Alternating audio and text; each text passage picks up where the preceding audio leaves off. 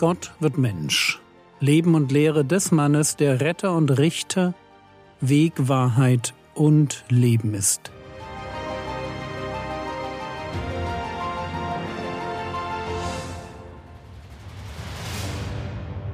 Episode 393 Die Wiederherstellung aller Dinge. Kommen wir, was den Berg der Verklärung angeht, zum Ende. Jesus ist auf dem Rückweg. Er spricht mit seinen Jüngern über die Totenauferweckung und die verstehen nur Bahnhof. Aber sie haben eine Frage. Wie ist das mit Elia? Der soll doch erscheinen, bevor der Messias kommt. Wie kann das sein, dass der Messias schon da ist, während Elia, wie Sie gesehen haben, sich noch im Totenreich befindet? Das war die Frage, die wir uns in der letzten Episode angeschaut haben. Heute möchte ich abschließend einer Formulierung nachspüren, die Markus verwendet. Markus Kapitel 9, die Verse 11 bis 13. Und sie fragten ihn und sprachen, Warum sagen die Schriftgelehrten, dass Elia zuerst kommen müsse? Er aber sprach zu ihnen, Elia kommt zwar zuerst und stellt alle Dinge wieder her, und wie steht über den Sohn des Menschen geschrieben? Dass er vieles leiden und verachtet werden soll. Aber ich sage euch, auch Elia ist gekommen, und sie haben ihm getan, was sie wollten, so wie über ihn geschrieben steht. Mir geht es jetzt um die Formulierung Elia kommt zwar zuerst und stellt alle Dinge wieder her. Was ist damit gemeint mit dieser Formulierung, er stellt alle Dinge wieder her? Und es lohnt sich, wenn wir zur Beantwortung der Frage noch einmal einen Blick in Maleachi werfen. Warum soll erst Elia kommen, bevor dann Gott selbst erscheint? Maleachi Kapitel 3, die Verse 23 und 24 Siehe, ich sende euch den Propheten Elia, bevor der Tag des Herrn kommt der große und furchtbare. Und er wird das Herz der Väter zu den Söhnen und das Herz der Söhne zu ihren Vätern umkehren lassen, damit ich nicht komme und das Land mit dem Bann schlage. Im Zentrum des Dienstes von Elia, sprich von Johannes dem Täufer, steht das Prinzip Umkehr. Menschen wenden sich einander zu. Aus Ablehnung wird Zuneigung. Gabriel erweitert dieses Konzept dann noch in seinem Gespräch mit Zacharias, wenn er Maleachi zitiert. Lukas Kapitel 1, Vers 17 Und er, das ist Johannes der Täufer, wird vor ihm, sprich vor Gott, hergehen in dem Geist und der Kraft des Elia, um der Väter Herzen zu bekehren zu den Kindern und Ungehorsame zur Gesinnung von Gerechten um dem Herrn ein zugerüstetes Volk zu bereiten. Aus den Söhnen, die zu ihren Vätern umkehren, werden hier Ungehorsame, die sich zur Gesinnung von Gerechten bekehren. Wenn man so will, wird das Konzept der Familie auf das Verhältnis zu Gott übertragen. So wie Buße im Kleinen bedeutet, dass ich als Sohn anfange, meine Eltern zu lieben, so darf Buße an der Stelle nicht stehen bleiben. Buße hat eine nationale Dimension. Wenn ungehorsame Israeliten anfangen, ein gerechtes Leben zu führen. Die Aufgabe von Johannes dem Täufer besteht also darin, ein ganzes Volk in die Buße zu führen, oder mit den Worten von Gabriel, um dem Herrn ein zugerüstetes Volk zu bereiten. Lasst mich diesen Gedanken noch unterstreichen, indem wir einen Blick in die Apokryphen werfen. Apokryphen sind für mich nicht Gottes Wort, aber sie spiegeln das Denken der Zeit wider und sie können helfen, theologische Konzepte zu illustrieren.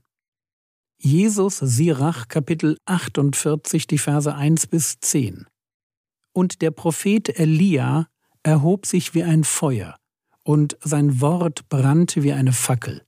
Er brachte Hungersnot über sie, und durch seinen Eifer verringerte er ihre Zahl. Durch das Wort des Herrn schloss er den Himmel zu, dreimal brachte er Feuer herab. Wie herrlich bist du gewesen, Elia, mit deinen Wunderzeichen. Wer wird gerühmt wie du? Durch das Wort des Höchsten hast du einen Toten auferweckt und aus dem Totenreich zurückgebracht. Du hast Könige in den Untergang geführt und Vornehme von ihrem Lager vertrieben. Du hast auf dem Sinai die künftige Strafe gehört und auf dem Horeb die Verurteilung. Du hast Könige gesalbt, die Vergeltung üben sollten, und Propheten, die dir nachfolgten. Du wurdest emporgehoben in einem Feuersturm auf einem Wagen mit feurigen Rossen. Du bist bestimmt worden, zur rechten Zeit bereit zu sein, den Zorn zu stillen, ehe der Grimm kommt, das Herz des Vaters wieder zum Sohn zu kehren und die Stämme Jakobs wieder aufzurichten. Mir geht es um den letzten Vers. Du bist bestimmt worden, das Herz des Vaters wieder zum Sohn zu kehren und die Stämme Jakobs wieder aufzurichten. Gabriel sprach von einem zugerüsteten Volk Israel. Hier lesen wir von der Aufrichtung der Stämme Jakobs. Dieser Prozess des Aufrichtens ist übrigens mit dem Dienst des kommenden Elia noch nicht vollendet. Der Messias hat denselben Auftrag. So lesen wir in Jesaja 49, Vers 6. Ja, er spricht, und hier spricht Gott der Vater zum Sohn, es ist zu wenig, dass du mein Knecht bist, um die Stämme Jakobs aufzurichten und die Bewahrten Israels zurückzubringen so mache ich dich auch zum Licht der Nationen, dass meine Rettung reicht bis an die Enden der Erde. Hier wird der Auftrag des Messias formuliert als die Stämme Jakobs aufrichten und die Bewahrten Israels zurückbringen. Durch die Parallele merken wir, dass es hier um eine Befreiung geht. Jesaja verwendet prophetisch die Rückkehr aus Babylon als Bild für die Befreiung, die der Messias bringen wird. So wie die von Gott bewahrten nach Israel zurückkehren werden, um aufgerichtet, also mit neuer Kraft und neuer Würde, ihrem Gott zu dienen. So wird Elia bzw. Johannes der Täufer das Volk Israel in die Buße führen und der Messias ihnen Befreiung von ihrer Sünde anbieten. Aber es wird nicht dabei stehen bleiben. Diese Befreiung wird ein weltweites Phänomen sein. Die Erneuerung Israels wird nur der Anfang sein. Und so kann Jakobus den Bogen im Apostelkonzil weiterspannen. Im Raum steht die Frage, ob Heiden erst Juden werden müssen, um gerettet zu werden. Und die Antwort lautet Nein.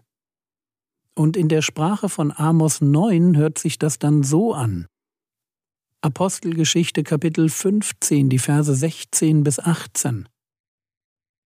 Danach will ich mich wieder zu ihnen wenden und will die zerfallene Hütte Davids wieder bauen, und ihre Trümmer will ich wieder aufbauen und will sie aufrichten, auf dass die, die von den Menschen übrig geblieben sind, nach dem Herrn fragen, dazu alle Heiden, über die mein Name genannt ist, spricht der Herr, der tut, was von Anbeginn bekannt ist.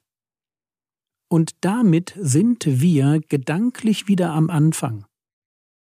Elia, sprich Johannes der Täufer, kommt und stellt alle Dinge wieder her. Was da wiederhergestellt wird, ist ein Volk. Ein Volk wird vorbereitet, um seinem Gott zu begegnen damit dieser Gott das Land nicht mit dem Bann schlagen muss. Aber da bleibt es nicht stehen.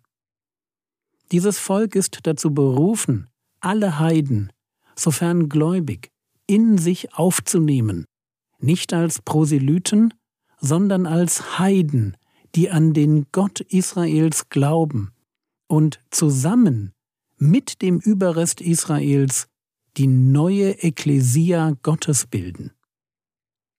Und dieser Prozess wird vorangetrieben werden, bis Jesus wiederkommt. So wie Petrus es andeutet, wenn er sagt, Apostelgeschichte Kapitel 3, die Verse 19 bis 21. So tut nun Buße und bekehrt euch, dass eure Sünden ausgetilgt werden, damit Zeiten der Erquickung kommen vom Angesicht des Herrn.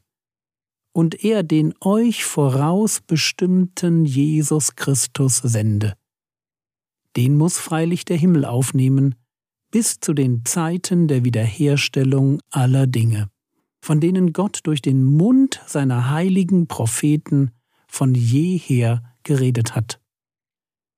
Gott will eine Menschheit, ein königliches Priestertum für sich. Damit ist er im Garten Eden gestartet, und dahin will er im ganz großen Stil wieder zurück. Elia ist auf diesem Weg der Umkehr der erste Schritt. Und der Herr Jesus bringt das Projekt, die Wiederherstellung aller Dinge im Verlauf der Kirchengeschichte zum Abschluss.